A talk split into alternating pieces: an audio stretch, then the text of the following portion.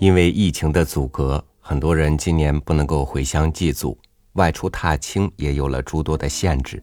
所以，你现在开始想念那些清明踏青的日子了吗？与您分享杨莹的文章《春之踏青》。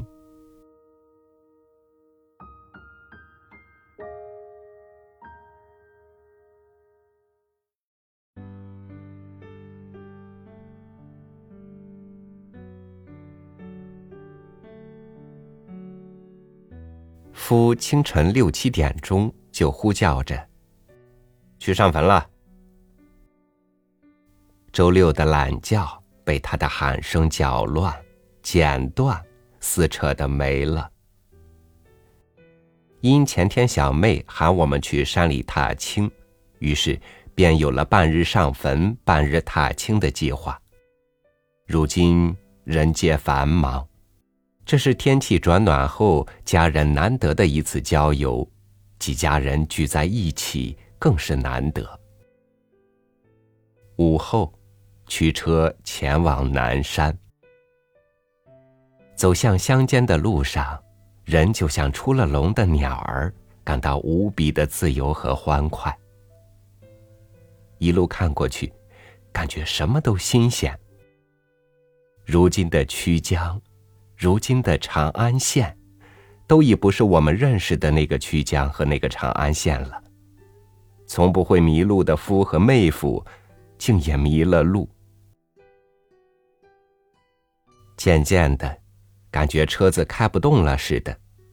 前后一看，路上往山里开去的车一个挨着一个，往山里奔的人家一家挨着一家。汽车没有自行车走得快。车子好不容易南行至山脚下，发现刚才路上的那些车、那些人家，都拥堵在了山口这里。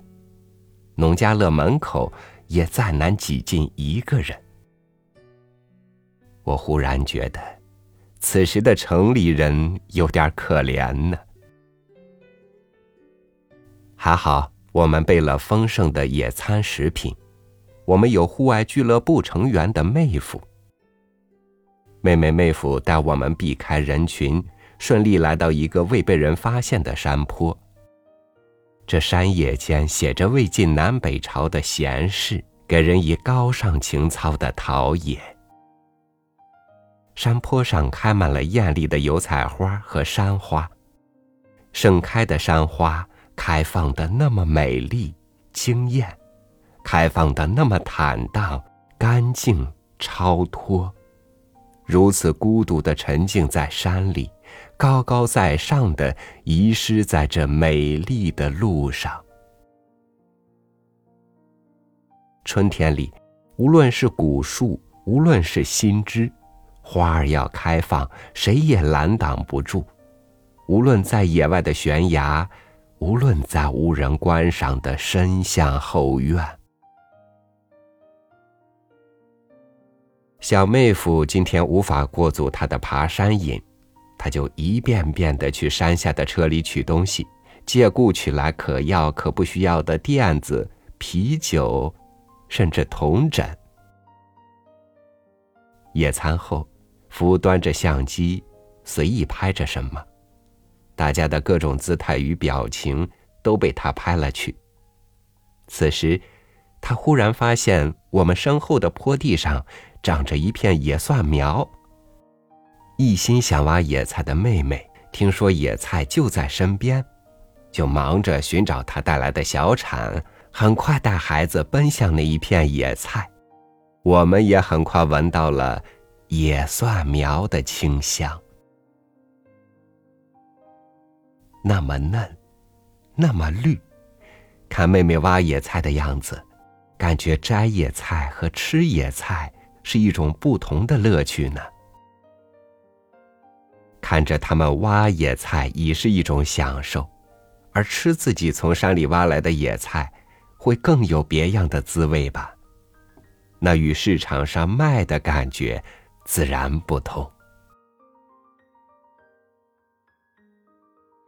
伴夕阳一一返程，到门口时，取掉山里带回的果皮纸屑塑料袋时，我忍不住向妹妹要了两小把野菜。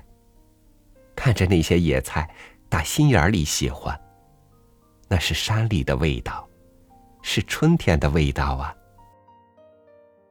妹妹说：“你既然要了，可记得及时吃，它们是放不得的，一两天后就会枯老成草。”是啊。离开土，失去水分，更见得它原本一把野草的样子。不及时吃掉它，就真是从山里带回的垃圾了。第二天还在假日中，这是个阳光明媚的午后。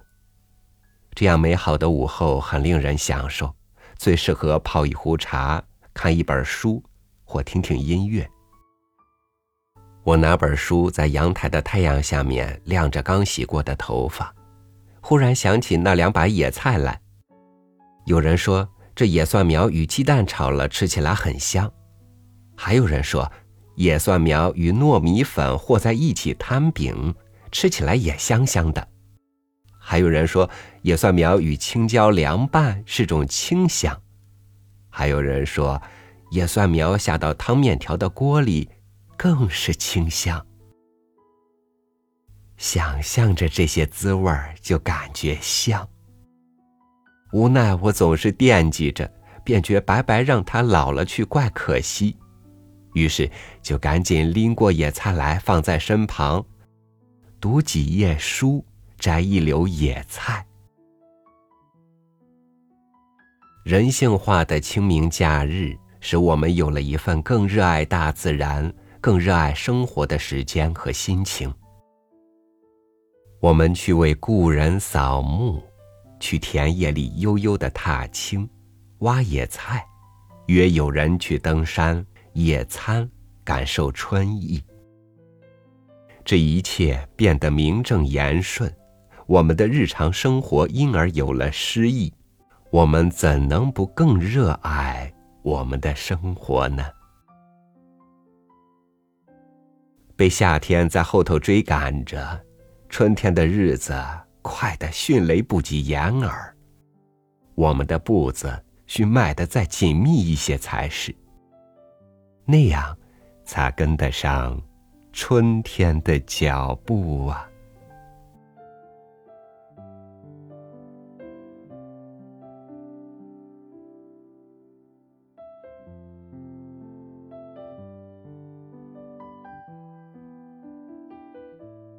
清明假期没有了往年的自在，但是我想这也不会影响人们对于春天、对大自然、对生活的热爱。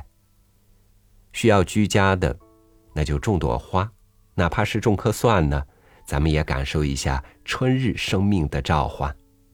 有条件出行的，那就珍惜眼前这难得的春光吧，因为夏天将很快到来。春光虽好，防疫不可大意。大家出行的时候一定要注意遵守防疫政策，出门戴口罩，回家及时消杀。清明安康，假期快乐！我是朝雨，晚安，明天见。